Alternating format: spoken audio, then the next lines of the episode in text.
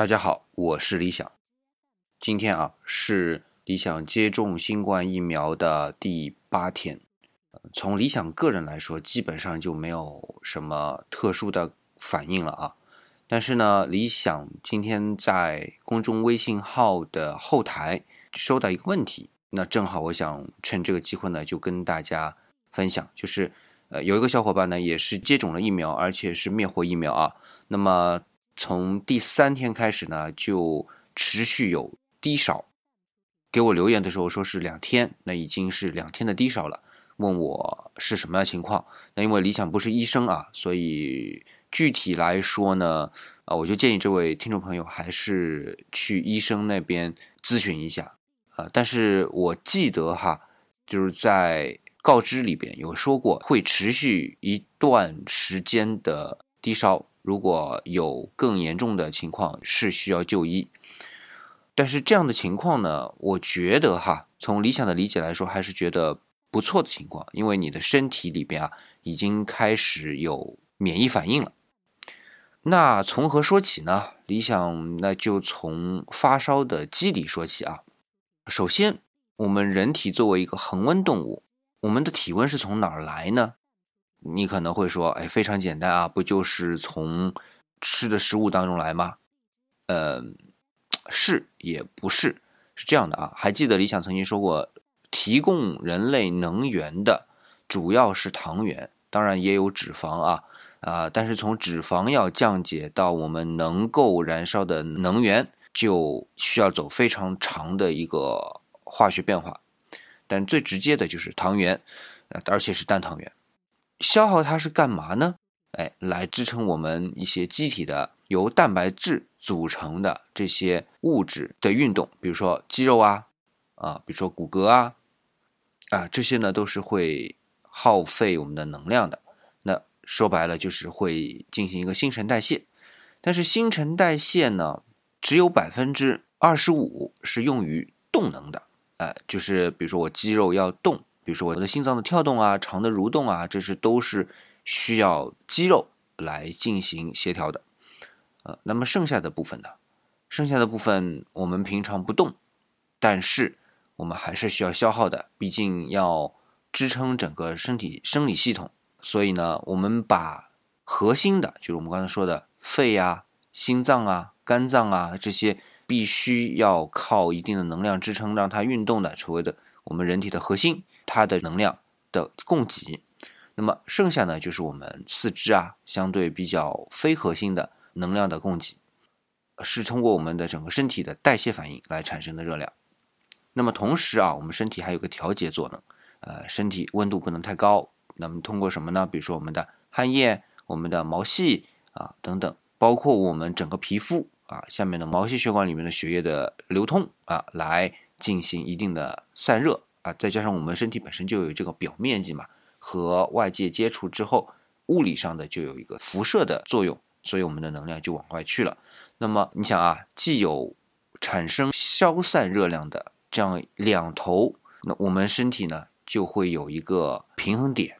当然了，平衡点会根据外部的环境、身体里边血液循环啊或者代谢程度的速度不同而不同。比如说啊，我们非常简单的就是。外面天气热的时候，哎，我好像需要消耗的能量就少。那如果是非常冷的时候，外面的环境非常冷的时候，我就要消耗的能量比较多，所以我就代谢比较多。所以我们天冷啊，容易肚子饿；天热呢，好像没啥胃口。哎，也就是这样的。那问题是，我们怎么能保持身体的温度呢？其实它有一个判断，就是我们刚才说的核心的啊这些内脏的温度，它是要保障的。哎，就是能量它要供应的。这个呢，就说到我们神经系统一个非常重要的器官，就是脑丘，而且在下脑丘的部分呢，就有控制我们体温的所谓的调定点。那至于调定点是一个怎样的机制，其实在目前的生命科学或者医学界呢，也没有非常明确的论断啊。但是至少大家都确定它是在下脑丘部位。好了，这个神经控制点呢，就是根据我们的核心器官所需要的温度，或者换句话叫核心器官所需要的代谢程度来决定的。那么相对比较外围的，比如说我们四肢啊、肌肉啊这等等呢，其实在他的考虑来说并不是很重要。所以为什么到冬天的时候，我们也觉得手会凉凉的？因为外面环境冷，那我为什么还会手凉凉的？不把温度再调高一些呢？其实我们核心的这些器官，它需要的能量、代谢的热量就是在这里控制着，所以它整个身体宁愿是保证内部核心的这个温度。好，那么发烧又是怎么样个情况？发烧明显就是我们的温度比平常要调高了，对不对？所以有一种学说就是这个调定点啊就被调高了。那为什么会把调定点调高呢？当然有说就是我们身体里边一旦是受到了感染，有炎症，那么就会积极的调动我们的白细胞。那么这个白细胞当中有很多的名称啊，比如说什么淋巴细胞啊、免疫球蛋白啊，呃，我们也讲到过。那么我再讲一个叫做中性颗粒细胞。其实一讲这个细胞，大家验过血的，特别是比如说上呼吸道感染最常见的啊，就是我们说流感啊，或者说是平常的这些感冒，呃，遇到之后医生都会说，哎，要不你去验个血吧。就扎手指头那种验血啊，那基本上就会说，哦，你的中性细胞多少多少，嗯，是感染了。那为什么呢？就是一旦你感染了之后呢，我们身体里面就会激发中性颗粒细胞。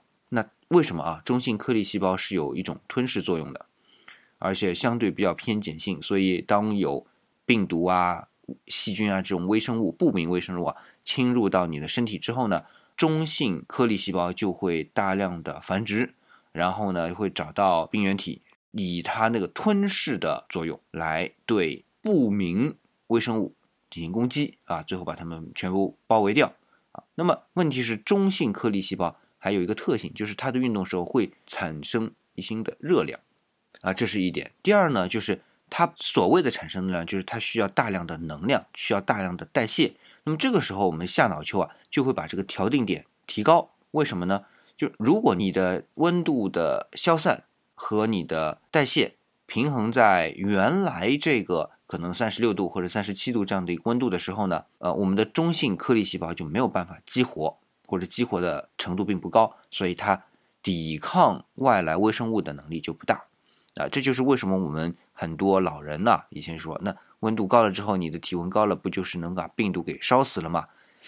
其实病毒烧不死啊，这个温度其实是不太容易烧死。但是这个温度起来之后，我们中性颗粒细胞它就开始工作了，那它就会进行噬菌或者是病毒的工作啊，把它们全部包起来吃掉啊。因为细胞吃掉它就是有那种，呃，慢慢的形成一个坑，然后把那个小东西给包住，然后哎，你就失去了活力了。呃，大概就这样啊。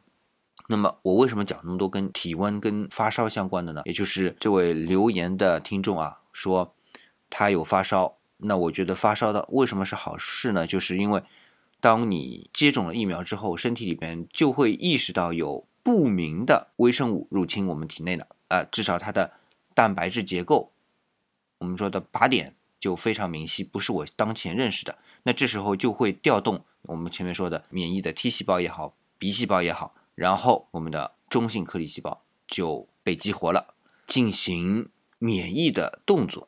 那么一旦有中性颗粒细胞被激活，同时带动的就会有 T 细胞、B 细胞。我们说的这个 T 细胞当中的记忆的部分啊，B 细胞当中也有这个记忆的部分，它就被激活起来，就会去对抗病毒，就是我们说的新冠病毒。这样的话呢，就会使我们身体啊，至少有免疫应答发生了，而且。相对来说，它是从整体来说发生的，而不是局部啊。我们说的这个胳膊酸疼啊，注射之后胳膊酸疼啊，其中的一个原因就是局部的炎症反应吧。那么局部的免疫应答，现在呢就是全身的整个免疫系统整体的免疫应答啊这样的一个情况。所以呢，呃，如果在我们的告知书以外啊，你的状态还是不能控制的话啊，一定是要去。就医，或者是听从一些专家的指导，但是就发烧这件事本身来说，就说明身体已经进入到一个免疫状态，这并不是一件坏事儿。好了，今天啊，因为一样的，理想在录音的时候已经非常非常晚了，或者说是非常非常早了，呃，而且都已经不是凌晨一两点的时间了啊，那理想还要休息的，所以就不再跟大家分享更多内容。本来我是打算今天啊来讲，嗯，关于 DNA 里边的碱基和碱基对这些内容的，但是今天时间一讲发烧来不及了，啊，理想也实在太累了，要休息，那我们就放到明天吧。不好意思跟大家打个招呼，那明天我们一定啊开始碱基碱基对的介绍，为后面。理解什么是 RNA，什么是 DNA 疫苗做准备。好了，那么今天呢就暂时告一段落啊。当然，大家如果希望跟理想有更多的交流，可以关注理想的公众微信号“理想主义”，李是木子李。好了，嗯，别的不多说了，我们下期再见，拜拜。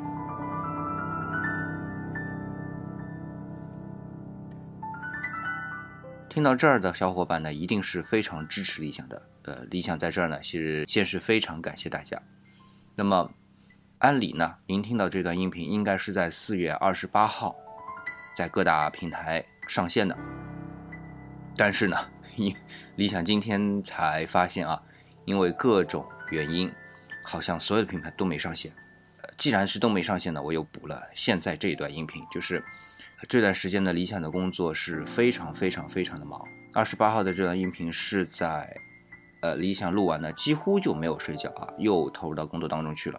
所以原来讲好后面要呃跟大家讲剪辑、剪辑对这方面的内容，为了后面呃理解 mRNA 疫苗和 DNA 疫苗做准备的，但是呢，一直就没有时间去录啊，也没有时间去看各个平台，才会今天突然之间说，哎呀，我要重新做这档节目，要更新的时候才发现，哎，之前的这个音频没有通过啊。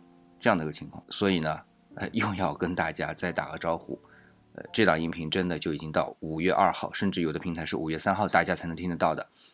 呃，既然是真爱啊，那理想是真的谢谢大家的捧场。但是呢，理想想做一个调整，就是接下来呢，不能老站着我们致敬科学的这个部分来讲致敬生命的内容，或者说全部是理想的疫苗接种日记。所以呢，我想啊，接下来的节目当中有所调整，就是理想原来讲好的要跟大家来讲麦克斯韦方程组的微分形式。那理想索性就采取这样的形式，就每天呢可能就简短的汇报一下今天的感受和周围听到的和疫苗相关的一些情况。然后呢，该什么节目就什么节目，如果没有什么节目，那一天呢可能就简短的两三分钟啊就结束。不知道这样的情况大家可不可以接受啊？嗯，大家呢如果。对这样的一个形式有意见或者建议的话呢，就在理想的公众微信号“理想主义”李氏木子李那儿呢，就给理想留言，理想呢会看得到的。那完了之后，我们基本上先按这个节奏去推进。如果还有什么变化呢，反正我也会在节目当中和大家来交流的。好了，今天真的就到这儿了，感谢大家的捧场，我们下期再见。